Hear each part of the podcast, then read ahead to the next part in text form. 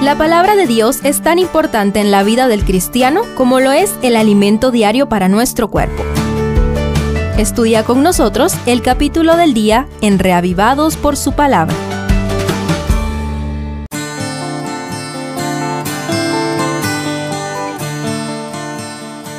Ezequiel 27 continúa la profecía contra Tiro utilizando el lenguaje poético y el ritmo de una endecha hebrea descubramos qué tiene para nosotros este mensaje que mezcla los símbolos con la realidad. Primero, un glorioso barco comercial. La mezcla de figura y realidad, poesía y prosa es espectacular. El texto contiene tres secciones, pero es difícil marcar los límites porque la metáfora se va diluyendo en la realidad y viceversa. La primera sección presenta a Tiro como una gloriosa nave comercial bien equipada que domina el mar. En realidad, para ese tiempo había dos ciudades de Tiro, y la nueva Tiro estaba sobre una isla muy cerca de la antigua, lo cual se presta para verla como una embarcación. Las partes de lujo del barco hechas con materia prima de la mejor calidad procedentes de diferentes partes del mundo y la tripulación formada por hombres también de diversos lugares atraviesan la realidad porque la civilización de Tiro era un poderío naval que conquistó al mundo con sus mercancías y negocios internacionales. Su fortaleza militar dependía de mercenarios extranjeros y sus embarcaciones llevaban muy lejos sus negocios hacia todas direcciones.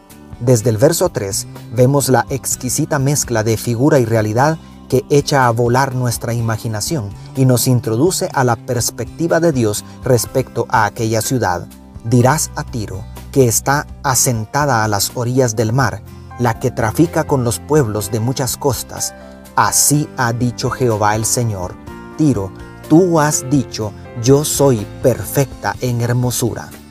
Segundo, potencia comercial global. La segunda sección es una amplia descripción realista de las inmensas relaciones comerciales de Tiro con todo el mundo conocido. La lista de naciones y mercancías es bastante detallada y abarcante. En pocas palabras, presenta a Tiro como una nación próspera que dominó al mundo comercialmente y por lo tanto tuvo una influencia global. El clímax de esta sección se alcanza en el verso 25 donde se hace de nuevo la transición a la figura de la embarcación.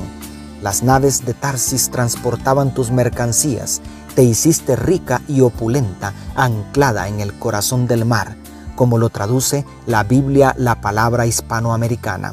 Hasta aquí todo va bien, pareciera que hasta Dios se regocija con aquella tremenda prosperidad, porque el Dios de la Biblia ama la prosperidad y la bendición de sus criaturas. Y tercero, el barco se hunde abruptamente. A partir del verso 26 se retoma la figura de la embarcación para describir su repentino hundimiento en el corazón del mar. Escucha la traducción en lenguaje actual de los versos 26 y 27. Pero tus marinos te llevaron por los mares más profundos, y ahí te hizo pedazos el fuerte viento del este. Al fondo del mar se fueron tus mercancías y tus productos, el día que te hundiste, se fueron al fondo del mar todas tus riquezas, tus marineros y tus capitanes, tus carpinteros y tus comerciantes, tus soldados y tus pasajeros. Asombroso. Las figuras del profeta Ezequiel son tan profundas y dramáticas que son retomadas por Juan en el Apocalipsis para describir la caída de Babilonia la Grande, madre de las rameras y de las abominaciones de la tierra, como dice Apocalipsis 17:25. La gran pregunta es, ¿por qué? ¿Qué tiene de malo el éxito y la prosperidad? ¿Es pecado emprender un negocio que crezca hasta traspasar las fronteras de los países? Por supuesto que no. Las bendiciones materiales también provienen del Padre. Dios es el dador de todas las cosas buenas.